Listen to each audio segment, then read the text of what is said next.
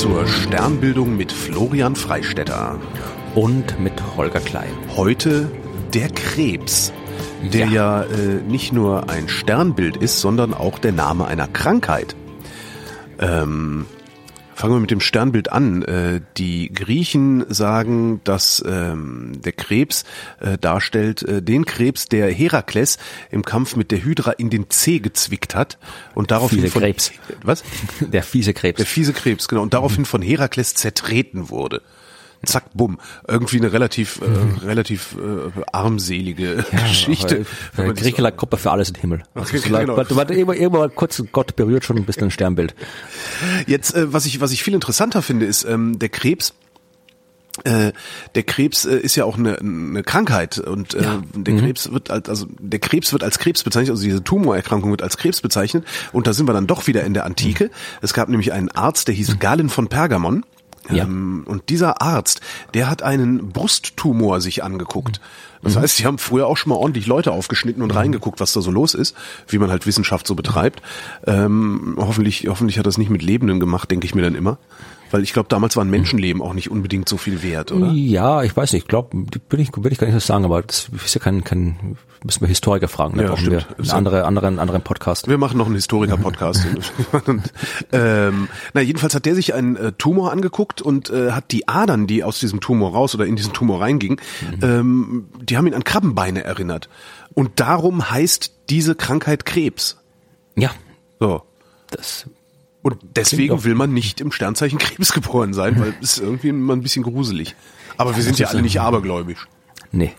So, im äh, Sternbild des Krebs, da gibt es einen Sternhaufen, nämlich M44 heißt der, das habe ich auch noch rausgefunden. Ja. Und das wiederum ähm, ist eine Futterkrippe. Also mhm. auch in, in der Mythologie. Bres, Bresepe. Bre, Bresepe. Ich habe es mir nicht aufgeschrieben, weil ich es nicht aussprechen muss. genau. Und das ist eine Futterkrippe und diese Futterkrippe, äh, die dient dazu, das nördliche und das südliche Eselchen zu versorgen. Und das sind die Esel, die äh, nämlich Dionysos in die Schlacht gegen die Giganten ähm, getragen haben, weil Dionysos, ne, er wird den Teufel tun, selber zu laufen. Und äh, wie die da so äh, in die Schlacht der Giganten hinein äh, traben, diese Esel, sagen die Esel, was sie immer sagen, nämlich IA. Und das hat den Giganten so einen Schreck eingejagt, dass die Götter die Schlacht gewonnen haben. Für doofe Giganten. Das sind eh, allerdings, ne? Die Giganten haben eh irgendwie, habe ich das Gefühl, immer ein bisschen was abgekriegt. Tja. Naja.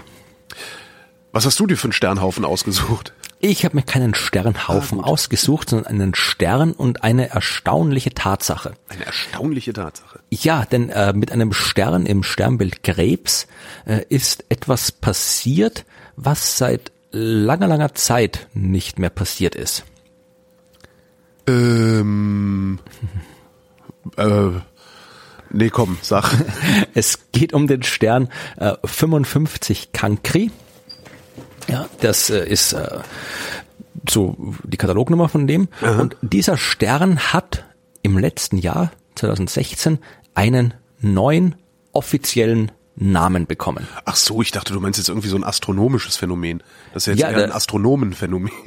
Nein, aber das ist, das ist ja, das ist durchaus etwas, jetzt tu das nicht so, als wäre das irgendwie nicht interessant. äh, das, das, das ist etwas, was, äh, was mich erstens viele, viele Leute immer wieder fragen, was viele Leute interessiert und äh, wo es auch viel Unsinn dazu äh, gibt, nämlich äh, über die Frage, äh, wie ist das mit den Sternnamen? Warum heißen Sterne so, wie sie heißen und äh, kann man, wer benennt Sterne und vor allem kann man auch irgendwie sich selbst einen Sternnamen kaufen. Das kennst du sicherlich irgendwo ja. hier. Diese ganze Geschichte, dass hier Mondgrundstücke. ja, nicht Mondgrundstücke, sondern wo man wirklich hier wird ja mir über angeboten, dass hier äh, das beste Geschenk für für den Valentintag, für den ja. Hochzeitstag hier schenk deiner Liebsten, deinem Liebsten einen eigenen Stern, der so heißt wie wie wie wie äh, die Person und so weiter. Also das, äh, die Geschichte mit den mit den Namen von Sternen, das ist was, äh, das erstaunlich viele äh, Leute immer wieder beschäftigt und ich deswegen dachte ich, es wäre eine gute Idee, da mal drüber zu reden, weil wir sind ja bei der Sternbildung. Genau. Und äh, warum, wie, wie, warum heißen Sterne so wie sie heißen und wie kriegen Sterne ihren Namen? Hm. Das ist eine sehr gute Frage. Ja. Also ich meine, so, so die Dinger, die man, die man so mit bloßem Auge hell am Himmel mhm. sieht und das auch schon seit tausenden von Jahren, da werden die Namen wahrscheinlich auch, auch wiederum aus irgendwelchen babylonisch, sumerisch, äh, äh genau. griechischen, genau. was weiß ich was kommen und einfach überliefert sein und die Astronomen haben gesagt, ah ja komm, das kennt man eh schon unter dem Namen, jetzt weiß ich nicht, Venus, äh, dann behalten wir das jetzt auch bei, oder? Ja, das war ziemlich das blödestmögliche Beispiel, das du wählen konntest, weil Venus natürlich ein, ein, Planet ist und kein Stern. Stimmt.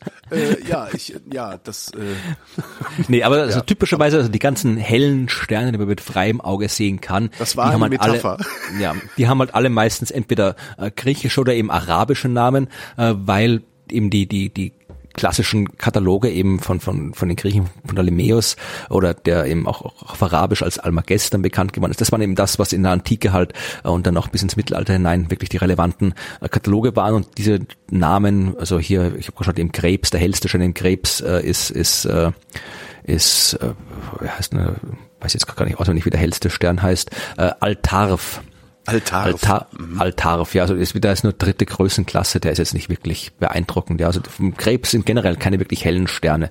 Ja, aber zum Beispiel im, was ich, im, im Sternbild Löwe, da gibt's irgendwie den, den Regulus oder äh, den, den Ras Elast Australis oder Al-Hatfera, Ras Alas. Also es sind alles irgendwie arabische oder, mhm. oder äh, äh, griechische Namen, äh, die das halt ist aber wirklich ein Hinweis darauf, wer die Dinger sich zuerst angeguckt mhm. hat, oder?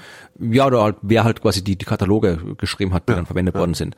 Also das sind so die, das sind, aber das sind ja quasi nur die mit, mit freiem Auge. Mit freiem Auge kann man ja nicht so viele Sterne sehen. Ja, also mhm. knapp irgendwie, wenn es gut kommt, 3000 äh, oder sowas. Ja, aber das, das schaffst du meistens schon nicht. Also dann brauchst du wirklich einen komplett freien Horizont und komplett perfekte Bedingungen. Also vielleicht irgendwie so typischerweise dunklen Himmel, keine Ahnung, 1500 oder sowas kann man sehen. Und es gibt ja wesentlich mehr Sterne. Äh, dann irgendwann hat es dann keinen, also das war dann so im weiß ich, 17., 18., 19. Jahrhundert, wo dann das Teleskop auch schon äh, mit äh, verwendet wurde. Da hat man dann wirklich angefangen, wirklich Sternkataloge zu machen, wirklich mhm. große Kataloge zu machen, weil das war, ist halt man, man äh, darf auch nicht vergessen, dass die Astronomie äh, lange Zeit eine sehr, sehr, wie soll ich sagen, eingeschränkte Wissenschaft war. Denn heute, wie gesagt, heute, geht es immer um schwarze Löcher und um Galaxien und um Nebel und um weiße Zwerge und Staubwolken und alles Mögliche. Äh, das, das, das, das gab es früher alles nicht. Also gab es früher schon, aber wir haben halt nichts davon gesehen. Mhm. Früher hat man gesehen, da sind Punkte am hell, Himmel. Genau, heller ja. Punkt. Ja. Und man konnte halt irgendwie gucken, wo sind die? Man konnte gucken, wie hell sind die? Das war's im Wesentlichen. Ja. Das war es im Wesentlichen, ja. Also wer konnte man nicht machen? Äh, man, man hat auch nicht gewusst, also es hat wirklich erst erst so mit, mit Albert Einstein, ja, also nach der irgendwie mit äh, erklärt hat, irgendwie mit seiner Formel E gleich mc Quadrat, nachdem er gewusst hat, wie ein Stern innen drin funktioniert und alles, da konnte man in diese ganze moderne Astronomie von wegen Sternentwicklung, äh, was passiert im Inneren des Sterns, Galaxien, Galaxien, Galaxien, dass Galaxien als Objekte gibt, hat man auch erst Anfang des 20. Jahrhunderts rausgefunden und so weiter. Also all das, was wir heute in der Astronomie Anfang kennen, das des 20. Jahrhunderts erst so spät. Ja, ja, also ah. wie gesagt, man hat sich noch, äh, hatte ich irgendwie in, erst im 1920, glaube ich, hat man sich noch, gab es noch die berühmte große Debatte in den USA. Das war so eine große öffentliche Podiumsdiskussion zwischen zwei Astronomen, äh, die darüber diskutiert haben, ob jetzt die, die Sonne im Zentrum der Milchstraße liegt oder am Rand und ob die Milchstraße das gesamte Universum ist oder eben nur eine von vielen Galaxien. Und dann hat irgendwie Hubble in den 20er Jahren hat dann gezeigt, dass unsere Milchstraße eben nur eine von vielen Galaxien ist und dass zum Beispiel die Andromeda-Galaxie eine eigene Galaxie ist, äh, außerhalb. Also, und das, das, das ist alles noch nicht so alt, die hm. ganze Geschichte. Und wie gesagt, die meiste Zeit über hat man eben, man, da war eben, die, die Sterne waren einfach quasi im Prinzip der Hintergrund, da hat man die Planeten untersucht, Planetenbewegung sich angeschaut und so weiter und probiert eben diese vorherzusagen. Aber im Wesentlichen bestand die Arbeit der Astronomen aus äh, Buchhaltung, sage ich jetzt mal. Ja, also man ja. hat Sternkataloge gemacht, man hat aufgesehen, wo sind die Dinger? Wo ist, vor allem wann? Ne? Also wo sind sie wann? Ja, na gut, die Eigenbewegung, das konnte man damals auch noch nicht so ah, okay. exakt messen, ja. Also das, das, äh, da hat man schon, das hat auch so bis, keine Ahnung, so, so 17., 18., 18. Jahrhundert eher, 18., 19. Jahrhundert eher gedauert, bis man da mal wirklich mehr die Eigenbewegung sehen mhm. konnte.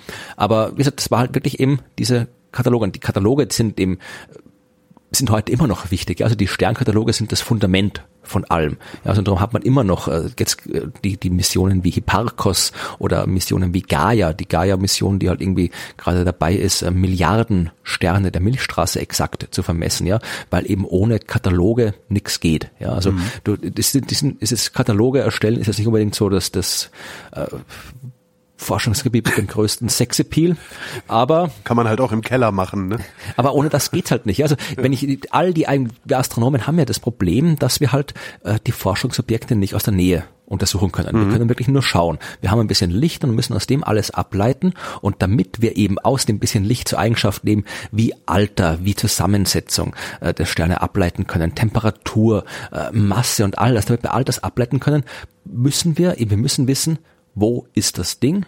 Wir müssen wissen eben, wenn wir wissen, wo es ist, dann können wir auch dann, da können wir auch äh, bestimmen, wie es sich bewegt, können dann irgendwie Verschiebungen im Spektrum anschauen und so weiter. Also es geht im Wesentlichen die Position der Sterne, die Sternkataloge, die stehen äh, wirklich am Anfang von allem. Das sind das Fundament immer noch. Und es kann nie genug und nie genau genug äh, Sternkataloge geben. Mhm. Und deswegen ist es kein Wunder, dass eben äh, schon im, im 17. Jahrhundert die Kataloge immer größer geworden sind und da sind wir jetzt wieder beim Thema, äh, es funktioniert dann irgendwann nicht mehr, den Dingen alle Namen zu geben. Ja. Das kannst du machen, wenn du irgendwie, irgendwie zehn Planeten hast. Ja, darum, darum halt NGC 2735 und so, ne? Ja, ja das waren in dem Fall sind es wieder, wieder Galaxien, um die es da geht und Nebel. Also, wir können, also es gibt, was die, die Sternennamen angeht, gibt es zwei wichtige Kataloge. Da gibt es einmal den Katalog, der im 16. Jahrhundert von Johann Bayer eingeführt worden ist. Ja. Der hat die Uranometria äh, geschrieben. Das ist wirklich ein wunderbares Buch, ja, also wunderbare Sternkarten, wunderbar schön gezeichnet. Das ist irgendwie 1603 ist das, glaube ich, erschienen, 1603 ist es erschienen. Also wirklich ein, ein tolles Buch, das das irgendwie, ich habe es ja dann nicht, äh, weder im Original noch in der Reproduktion, aber das ist halt wirklich, das sind halt, wenn man so irgendwie so schöne klassische Bilder von Sternbildern und Sternenhimmel sieht, dann stehen die Chancen groß, dass sie von, von, aus der Uranometrie von Johann Bayer sind. Und der hat angefangen eben, da die Sterne in jedem Sternbild systematisch statistisch zu bezeichnen. Hat er quasi ein Sternbild hergenommen und dann geguckt, okay, wir haben jetzt das Sternbild, diesen Bereich am Himmel, was ist der hellste Stern in diesem Sternbild? Mhm. Und der bekommt dann das Präfix Alpha der ah. zweithellste Stern dann Beta. Ja, und zum Beispiel der, und, und der ist, das, ist das dann immer so? Also ist immer der, der, wenn, ist Alpha Centauri der hellste Stern? Das wollte ich gerade sagen. Du, du, wollte ich gerade fragen, wie du denkst, dass der, der hellste Stern im Sternbild Centaur heißt? Ja, Alpha Centauri und der zweithellste ist dann Beta Centauri. Genau, der dritte dann Gamma Centauri und so, und so weiter. Also ah. es ist ab und zu, ab und zu ist wieder, es gibt ein paar Ausnahmen mit so äh, halt welche Konventionen, wo man sich vermessen hat und so weiter. Aber im Prinzip äh, ist dieses System, also wenn du nämlich diese klassischen äh, Bezeichnungen, die du oft triffst, eben für Sterne, die dann halt irgendwie hier, äh, wo so ein Alpha drin vorkommt oder ein Beta, alles das sind, es geht alles auf diese Bayer-Bezeichnung zurück. Okay, ja? ja. Also Beta Pictoris zum Beispiel, das war ein Stern, über den ich viel als Astronom geforscht habe, das ist der zweithellste Stern im, im Sternbild Pictor, im Sternbild des Malers. Angina ja. Pictoris. Okay, war ein schlechter Scherz, ja. Ja, ja. und äh, das, wie gesagt, also bei, bei, bei äh, bei den Zwillingen, Alpha Geminoris, äh, mhm. Beta Geminoris und so weiter. Ja, also das sind diese, das ist die Bayer-Bezeichnung. Ja, also da hat man ein bisschen, hat es noch ein bisschen variiert. Später dann bei veränderlichen Sternen verwendet man zum Beispiel keine griechischen Buchstaben, sondern lateinische Buchstaben. Ja, also irgendwie ein veränderlicher Stern. Es gibt den berühmten veränderlichen Stern äh, P Cygni. Ja, das ist halt im Sternbild Schwan und das, der lateinische Buchstabe P davor sagt eben, dass es eben ein veränderlicher Stern ist. Inwiefern, da, was, was verändert der, seine Helligkeit? Ja, das, das ist veränderliche, oder? ja, das, okay. das da, hm? da müssen wir mal eine eigene Folge drüber machen, über okay. veränderliche Sterne. Das ist ein zu langes Thema. Alles klar. Und dann gibt es noch andere, also man sagt das oft irgendwie, man kann, kann dann noch irgendwie so bei Doppelsternen hat man dann auch irgendwie Alpha Geminorum A, Alpha Geminorum B oder sowas. Also gibt noch ein paar Variationen, aber im Wesentlichen so griechischer Buchstabe und lateinischer Name des Sternbilds, das ist die Bayer-Bezeichnung. Mhm. Und dann gibt es eine zweite wichtige Bezeichnung, die stammt von John Flamsteed. Der hat auch einen äh, großen Sternkatalog erstellt im 18. Jahrhundert, Historia Celestis Britannica. Und auch der hat das gemacht. Also der hat auch äh, die Sterne nach Sternbildern eingeteilt. Und da jetzt äh, aber eben nicht die nach der Helligkeit nummeriert, sondern anhand ihrer Rektaszension. Ah, okay. Das wer sich erinnert an die Folge über Koordinatensysteme, das ist eben eine der Koordinaten, mit denen man die Position eines Sterns am Himmels angibt und hat einfach gesagt, also quasi jetzt hier, hast du wieder hier im Sternbild äh, Krebs, Kankri, geht halt los mit 1 Kankri, 2 Kankri, 3 Kankri und so weiter, mhm. je nachdem gereiht nach Rektaszension. Und wer sich erinnert, ich habe am Anfang gesprochen, dass es heute um den Stern 55 Kankri geht. Ja, das ist also ein, ein, ein, Beispiel für die Bezeichnung nach dem Flamsteed-Katalog. Mhm. Das sind eben so die beiden klassischen Kataloge, eben Bayer-Bezeichnung und Flamsteed-Bezeichnung. Und für die meisten Sterne, für die meisten helleren Sterne gibt es eben sowohl äh, Bezeichnungen, die halt irgendwie mit, mit Alpha, Beta irgendwas oder halt mit, mit, äh, mit äh, Zahlen beginnen, nach Flamsteed und nach Bayer. Mhm. Wird das, wird das dann immer so weitergemacht? Also, oder ist irgendwann auch mal nee, das Maß voll, weil, weil irgendwann bist du dann ja halt auch bei irgendwie fünfstelligen Zahlen oder sowas. Ne? Nee, äh, vor allem, äh, vor allem, das sind ja historische Kataloge, also da, da kannst du dann irgendwie nachträglich nicht mehr reinpfuschen. Ja. Also vor allem irgendwann bist du dann auch mit, mit, mit dem griechischen Alphabet durch. Genau. Das heißt, es gibt dann eben, äh, es gibt dann eben noch ganz viele andere Kataloge, die im Laufe der Zeit äh, erstellt worden sind, die alle ihre eigenen Bezeichnungen haben. Ja, also wer sich die meisten, wenn man jetzt irgendwie was über Sterne hört, Entdeckungen von Planeten, dann sind das oft Sterne, die mit HD der Name beginnt, ja. HD 12448, HD irgendwas und so weiter. Und das HD ist dann zum Beispiel die Abkürzung für den Henry Draper Katalog. Ah. Ja, der war in den 1920er Jahren. Ja, und dann gibt's halt irgendwie die Bonner Durchmusterung, auch ein ganz wichtiger Katalog. Klingt geil. Der, der fängt halt mit BD an, ja. ja. Oder äh, der Gliese, ja. Gliese hört man auch oft. Ja. Ähm, das ist im Gliese hat äh, die sonnennahen Sterne untersucht und äh, durchnummeriert. Ach. Und deswegen, weil natürlich die sonnennahen Sterne sich besonders leicht beobachten lassen, äh, wenn man jetzt einen Stern Gliese 584 oder sowas, das ist halt der 584. Stern aus dem Gliese-Katalog. Und ich habe immer gedacht, Gliese bezieht sich auf irgendwie auch sowas wie, wie eine Position am, am, äh, am Himmel. Ah, okay. Ach, ja, da steht fünf Gliese neben dem Mond. Genau. nee, nee, das ist der Typ, der hieß Gliese, also äh, der das damals äh, äh erstellt hat. Ja, und da gibt's noch anderes. Es gibt dann, es gibt dann nachdem, dann, wenn es dann digital geworden ist, dann hab, ist es dann quasi noch ein bisschen abstrakt. Ja. Also es gibt auch ein ganz berühmter Katalog vom Ende des letzten Jahrhunderts, äh, ist der Sloan Digital äh, Sloan Digital Sky Survey, SDSS, und das ist halt wirklich, also da heißen Sterne SDSS J090744,99 plus 024506,8. War das, das jetzt halt ein einziger Stern, den du gerade aufgezeigt hast? Ja, oh. genau. Das ist halt einfach, die sind einfach im Prinzip Koordinaten des Sterns mit dem, mit dem Katalogkürzel vorne dran. Ja, also einfach mhm. komplett abstrakt, weil du halt dann wirklich schon Kataloge hast mit hunderttausenden Einträgen, äh, die du halt einfach wirklich nur noch durchnummerieren kannst irgendwie. Da kannst du nichts anderes mehr machen. Kann man, also das, nicht, kann man das nicht irgendwie mal, mal vereinheitlichen? Oder will man das vielleicht gar nicht? Ja und nein, also im Wesentlichen sind natürlich, äh, wenn du jetzt einen neuen Katalog machst, so wie jetzt wie der Hipparcos-Katalog, ja, das sind Sterne, die mit HIP am Anfang anfangen, das sind die aus dem Hipparcos-Katalog, oder jetzt äh, Sterne, äh, die mit dem neuen Gaia-Katalog dann, der jetzt neu rauskommt, der, der Gaia-Katalog, wie gesagt, der wird die, die, bisher größte Katalog aller Zeiten sein mit irgendwie ein paar Milli eine Milliarde Sterne vermessen von unserer mhm. Milchstraße. Bis jetzt haben wir gerade mal irgendwie, vielleicht kommen wir gerade so an, an die Million ran ungefähr. Mhm. Aber natürlich äh, im Allgemeinen enthalten die besseren Kataloge die Sterne der anderen Kataloge, ja, also weil man natürlich auch man muss ja auch die die die Sachen irgendwie noch noch nachvollziehbar machen. Das heißt, äh, man wird dann auch, wenn man jetzt einen neuen Katalog macht, auch irgendwie Sterne aus dem alten Katalog beobachten, um halt zu sehen, wie das zusammenpasst die die, die Sachen. Das heißt, äh, einerseits haben natürlich, wie gesagt, die Kataloge dann halt auch die anderen Sterne mit drin und sind insofern vereinheitlicht. Andererseits, ja, es ist halt wieder wieder die Tradition mit dabei. Ja? Also man mhm. hat halt irgendwie äh, oft die meisten Sterne haben auch immer auch, auch sehr viele Namen parallel, ja. Also es gibt oft irgendwie Sterne, die haben fünf oder sechs oder sieben Namen. Ja, also, solange das Ganze irgendwie nachvollziehbar ist, und das ist mittlerweile elektronisch ja alles gespeichert, kommt man da nicht durcheinander. Aber äh, die meisten Leute fragen eben, warum wir Astronomen den Sternen halt so langweilige Namen geben, Katalognummern und nicht schöne Namen geben. Ja, weil es so viele Namen dann auch irgendwann nicht mehr gibt.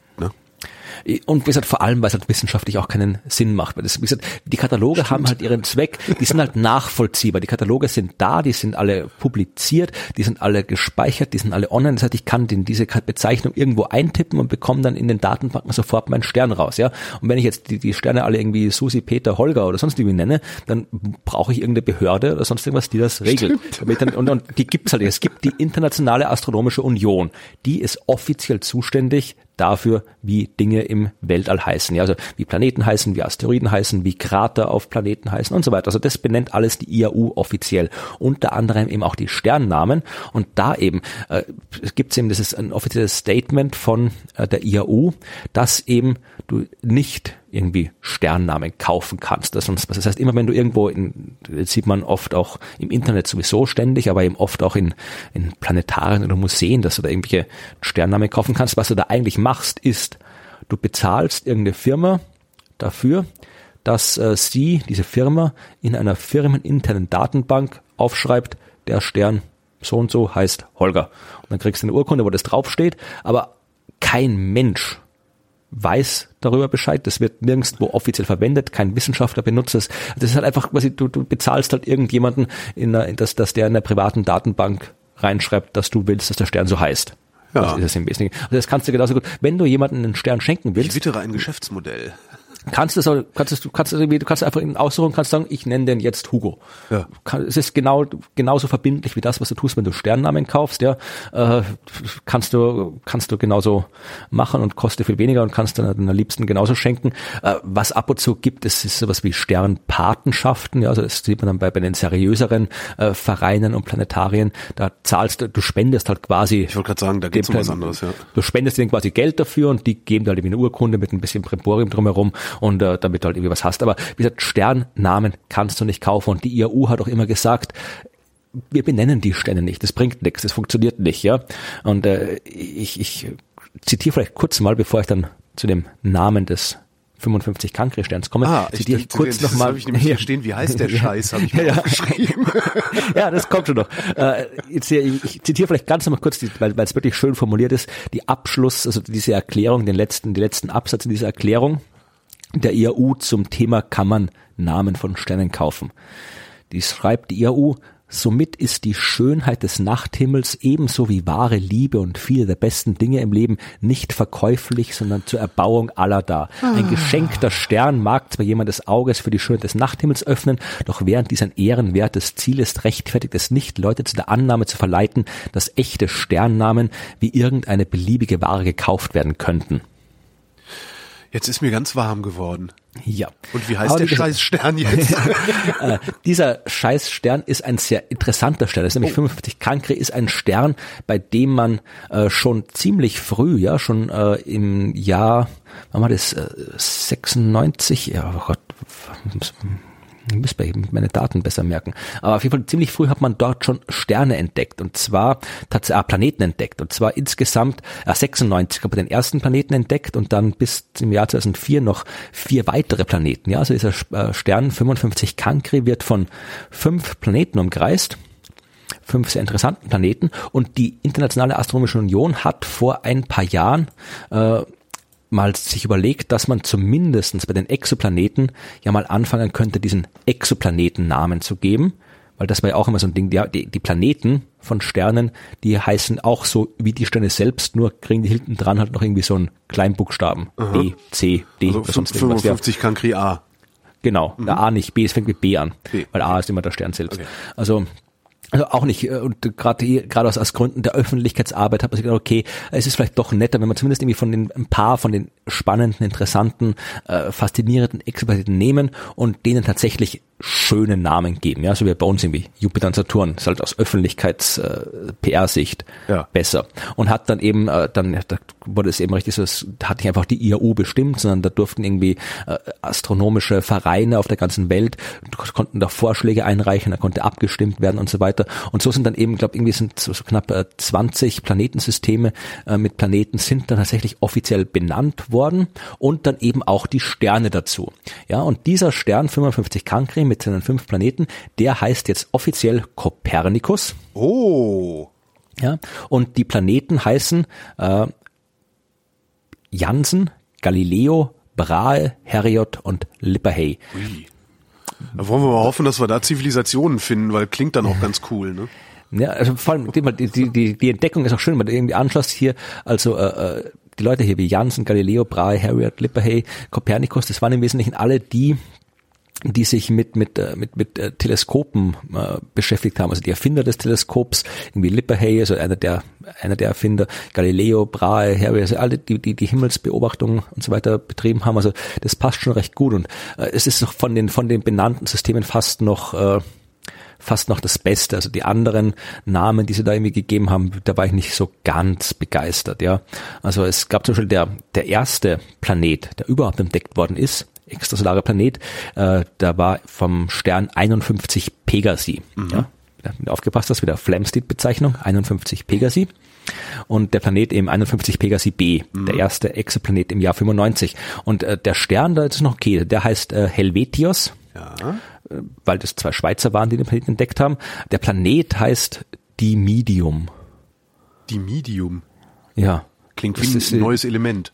Die Medium ist irgendwie lateinisch für, für halb ah. und der Planet ist halb so schwer wie Jupiter. Aber das, Puh, das, das, wenn, man das fort, wenn man das fortführt ein paar Jahre lang und ein paar hundert Planeten lang, dann kommt man auf ganz, ganz seltsame Begründungen, die dann irgendwann in 4000 Jahren oder in 2000 Jahren äh, werden sie dann sagen, na ja, äh, im, damals im 21. Jahrhundert, da war die Mythologie der Sternbenennung so und so und so. Das, die werden sich genauso unterhalten wie wir jetzt auch. Ja, ja, das, es gibt aber gab noch, gab noch anderes, irgendwie das Planetarium. Also man kann das irgendwie auch noch online nachlesen, wie benannt worden sind. Also das Planetarium Südtirol, die haben den Vorschlag gemacht für den Pulsarplaneten. Also es mhm. gibt gesagt, ein, ein, wir kennen auch Pulsare, also tote Sterne, Sternleiche quasi, die vom Planeten umkreist werden. Und äh, die hat einen gemacht. Also der tote Stern, dieser Pulsar, der früher PSR 1257 plus 12 hieß, der heißt ab jetzt Lich oder Lich. Ich weiß nicht, wie man es ausspricht. Das ist ein altenglisches Wort und bedeutet Leiche.